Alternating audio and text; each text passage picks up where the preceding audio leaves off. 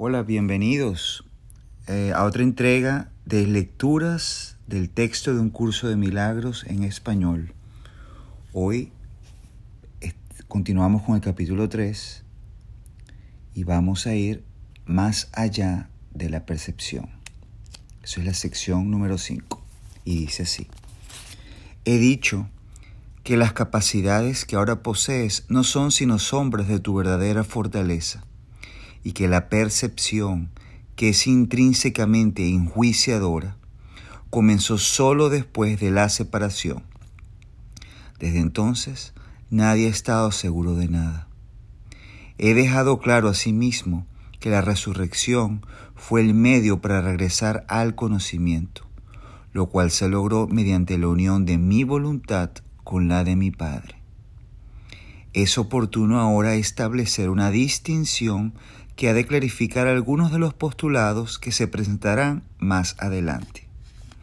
Y esto que viene eh, aquí a continuación, ya nosotros lo hemos explicado eh, en las partes, cuando yo hago comentarios, sin embargo, eh, esta es la, la parte en el curso en la cual se introduce la diferencia entre creación y fabricación.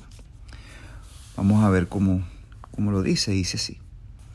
Desde que se produjo la separación, ha habido una gran confusión entre las palabras crear y fabricar. Cuando fabricas algo, lo haces como resultado de una sensación específica de carencia o de necesidad. Por ejemplo, fabrico una casa porque necesito un techo. Nada que se haya hecho con un propósito específico tiene la capacidad de poder generalizarse. Cuando haces algo para remediar lo que percibes como una insuficiencia, estás afirmando tácitamente que crees en la separación.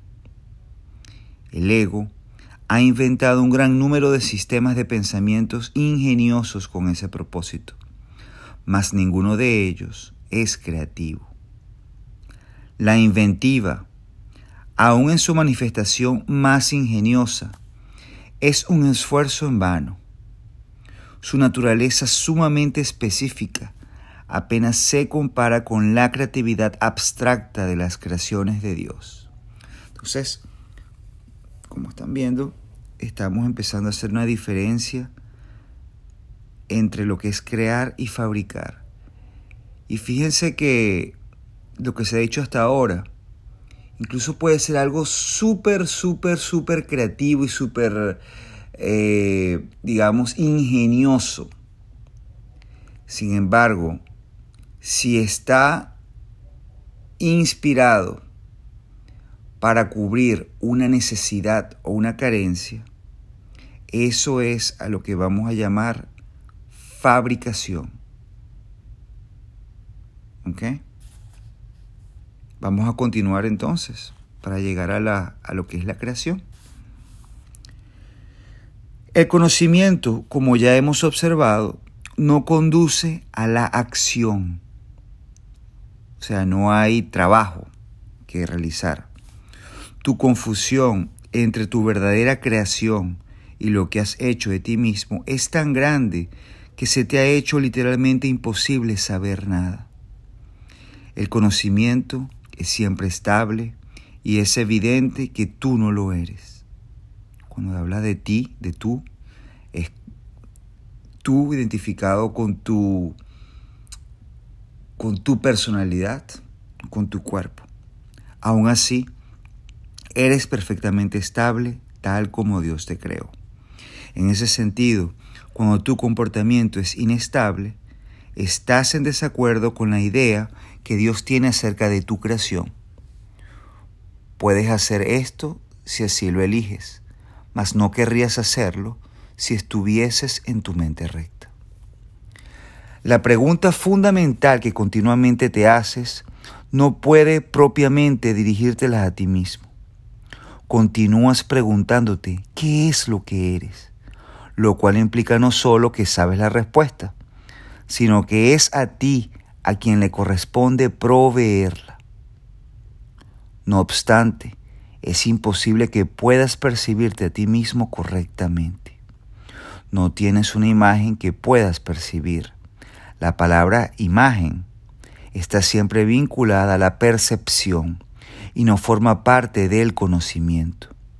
Las imágenes son simbólicas y representan algo diferente de ellas mismas.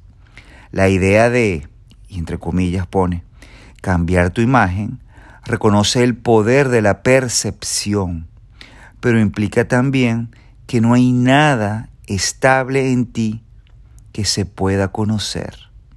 Interesante, ¿no? Entonces, para todos aquellos, para nosotros, que pensamos eso de cambiar la imagen, es, eh, sí, porque voy a cambiar mi imagen y voy ahorita a verme así, voy a verme así, tiene que ver nuevamente con reconocer el poder de la percepción y también con reconocer con que no hay nada estable en ti. Ojo, esto no es para eh, apuntar a personas o uno sentirse culpable, no, nada de eso. Es únicamente reconocer que hay allá adentro. No hay nada malo con cambiar la imagen, no hay absolutamente nada malo. De hecho, está muy, está excelente. Es una muestra de, sí, está bien, de, quiere hacer algo diferente con su vida y, está es libre, uno es libre de hacer exactamente lo que uno, lo que uno quiera. Este, sin embargo, es importante reconocer algunos aspectos. Como te digo, nada es malo, no se puede juzgar, simplemente es importante entender cuáles son las creencias que están detrás de ellas, más nada. El conocimiento no está sujeto a interpretaciones. Puedes tratar de interpretar el significado de algo, pero en eso, pero en eso siempre existe la posibilidad de equivocarse porque se refiere a la percepción que se tiene del significado.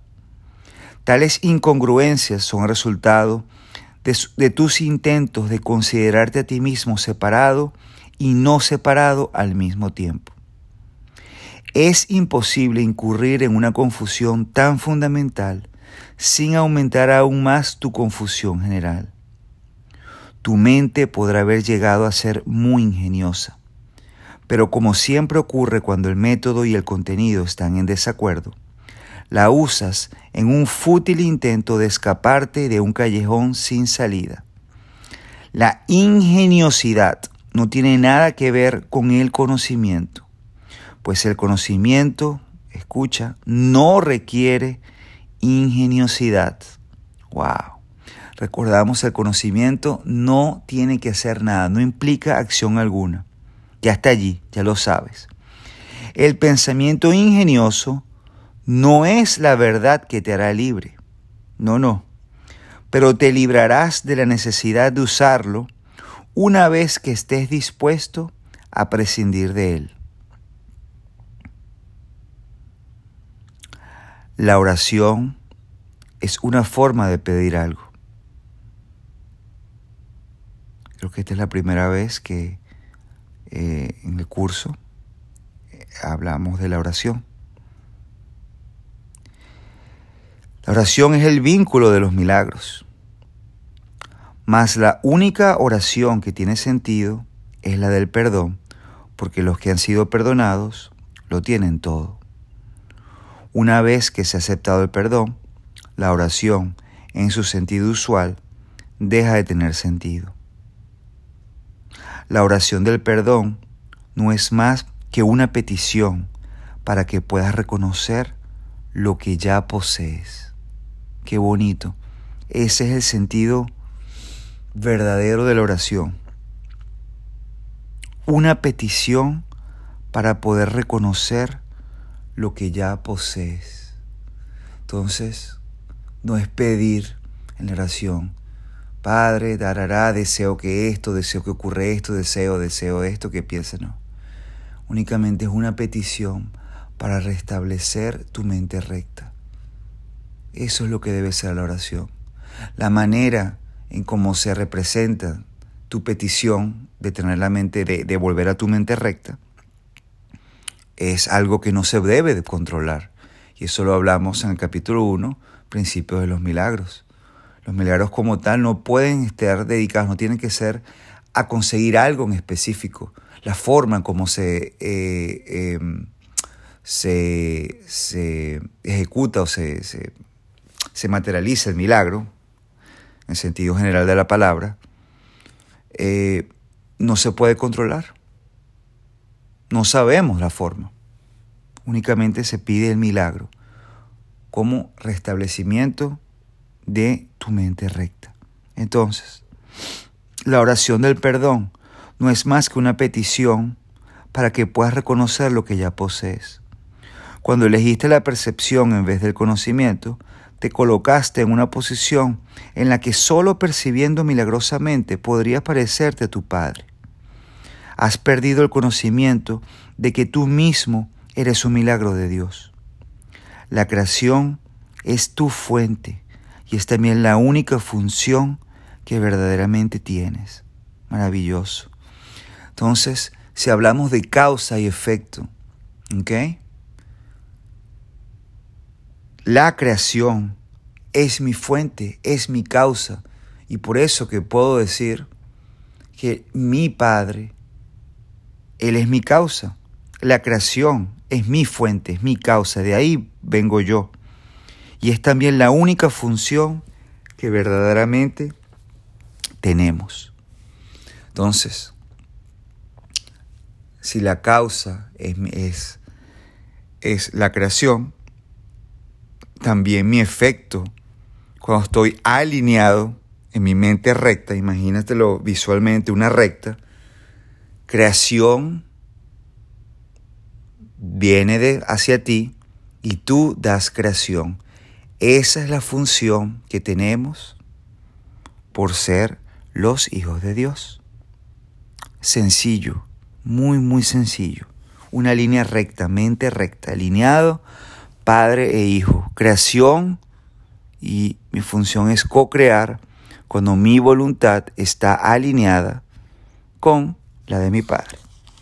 Entonces, la afirmación que dice entre comillas, Dios creó al hombre a imagen y semejanza propia, necesita ser interpretada entonces, entre comillas, imagen, puede entenderse como pensamiento y también semejanza, como de una calidad semejante.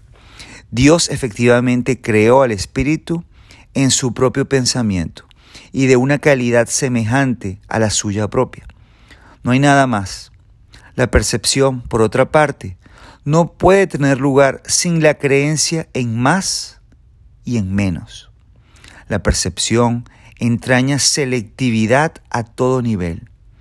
Es un proceso continuo de aceptación y de rechazo, de organización y reorganización, de sustitución y cambio.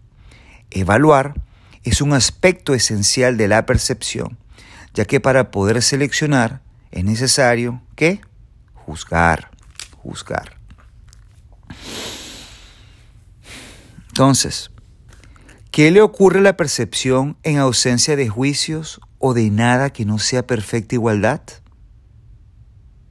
Vamos a hacernos esa pregunta. ¿Qué le ocurriría a la percepción en ausencia de juicios o de nada que no sea perfecta igualdad? ¿Qué le ocurriría? Pues la respuesta es nada, se disuelve, desaparece. ¿Qué más? La percepción se basa en los juicios y en la desigualdad. Esa es la percepción. Amores, y cuando pensemos en percepción, para entenderlo mejor, vamos a relacionarlo con los sentidos, todo lo que captan los sentidos. Vamos a pensar, vamos a, mirarlo, por ejemplo, con lo que puedes oler en el sentido de con el sentido del olfato. Ahí percibes olores y ves olores diferentes a otros y los puedes buscar. Este es esto, este es aquello, este me gusta, este no me gusta. Percibo con el olfato, interpreto con el olfato. El tacto, toco, ¿no? Áspero, liso, agradable, desagradable, qué sé yo, suave, duro, áspero, y así vas a todos los niveles clasificando, enjuiciando y diferenciando. La vista, wow, vemos, ese quizás sea el más sencillo, todo lo que vemos y simplemente enjuiciamos y le damos un significado. Ahora, importante también para esto es, el sentido como tal, él cumple una función y todas estas son señales eléctricas que van a nuestro cerebro y es allí en nuestra mente, en nuestro cerebro, donde se lleva a cabo el proceso de interpretación y el proceso de juicio. Entonces, obviamente el sentido es el canal, pero es tu estado mental el que determina el que lo, el que, el cual decide, se decide por la percepción. ¿Ok? Y es imposible no dejar de percibir. O sea, tú puedes alinearte con tu mente recta y apelar al conocimiento en todo momento. ¿Ok? Pero bueno, mientras estés acá y tengas el cuerpo, sí, vas a estar percibiendo. Únicamente es importante estar consciente de lo que estás haciendo y en todo momento pedir la corrección. Y en ese momento que lo haces, vuelves a tu mente recta, apelas al conocimiento y ya. Y así de sencillo. Y vuelves a la paz. ¿Ok? Entonces, disculpen, vuelvo a la pregunta. ¿Qué le ocurre a la percepción en ausencia de juicios o de nada que no sea perfecta igualdad? Esa es la pregunta y dice, percibir se vuelve imposible. La verdad solo se puede conocer. Todo ella, toda ella es igualmente verdadera y conocer cualquier parte de ella es conocerla en su totalidad. Entonces, cuando conoces la verdad, cuando tienes la certeza de ello, ya no importa lo que puedan percibir tus sentidos, bueno, por medio de tus sentidos, no importa la percepción. Tú simplemente sabes que es así y listo, y tranquilo, tranquila, y continúas caminando. Únicamente la percepción entraña una conciencia parcial el conocimiento trasciende las leyes que gobiernan la percepción, porque un conocimiento parcial es imposible. El conocimiento es uno y no tiene partes separadas. Tú que eres realmente uno con Él, solo necesitas conocerte a ti mismo para que tu conocimiento sea total. Conocer el milagro de Dios es conocerlo a Él. El perdón, escucha esto, el perdón es lo que sana la percepción de la separación. Es el perdón. No nos podemos escapar de esto, aunque querramos. Es únicamente el perdón. El ejercicio del perdón es lo que resume el entrenamiento mental de un curso de milagros. Y cualquier entrenamiento que se vaya a tomar. Es el acto del perdón. Es fundamental. Es lo único que te hace cruzar ese puente de, la, de lo que se percibe, de lo, de lo corporal, de lo material, a este conocimiento universal, sabiduría infinita, a la cual tienes acceso por ser lo que eres. ¿Sí? Entonces, de nuevo, el perdón es lo que sana la percepción de la separación. Es necesario que percibas correctamente a tu hermano, debido a que las mentes han elegido considerarse a sí mismas como entidades separadas. El espíritu tiene absoluto conocimiento de Dios. En eso radica su poder milagroso. El hecho de que cada uno de nosotros disponga de ese poder en su totalidad es una condición enteramente ajena al pensar del mundo. El mundo cree que si alguien lo tiene todo, no queda nada para los demás, ¿sí o no? Más, los milagros de Dios son tan totales como sus pensamientos, porque son sus pensamientos, así entre mayúsculas. Entonces sí, es verdad, eso es lo que cree el mundo y lo que fabrica el mundo. Recursos limitados. Mientras más tengo yo, menos tiene otro, o viceversa. Y por lo tanto, mientras más doy de lo que yo tengo, más lo pierdo y otro lo gana. Eso define el mundo tal como lo ves, tal como lo percibes. Por eso la importancia, cuando a veces el curso dice, y, puede que quien no entienda el contexto se, asuste, que, que sí, de, cuando hablamos del fin del mundo. El mundo está para que, lo para que lo perdonemos y así éste se pueda desvanecer. Esa es otra forma de, digamos, de describir cuál es tu función aquí. La desaparición, desvanecimiento del mundo tal como lo conoces. ¿Y cómo lo vas a hacer? Lo vas a hacer en tu mente. Allí es. Porque allí, cuando hablamos de los niveles, ¿no? y que en, secciones anteriores fuimos donde la corrección se llevara en el nivel, el nivel que le corresponde. El único nivel que le corresponde es el nivel de la mente. En la mente es donde se fabrica, fabrica, no se crea como venimos aquí hablando, se fabrica al mundo. En tu mente, ¿ok? Debido al juicio, probablemente percepciones, todo, todos los, cuentos que ya echamos, ¿no? Allí se fabrica. Pero allí mismo es donde también se desvanece y es mediante el acto del perdón. Y esto, ahorita estamos hablando de teoría, pero le podemos aplicar para lo que sea en nuestras vidas. Cualquier diferencia con nuestros hermanos, cualquier idea que tengamos que nos quite la paz, esto está allí para aplicarlo. El perdón. No nos podemos escapar de ello. Es la única, única, única, única forma de llegar allí.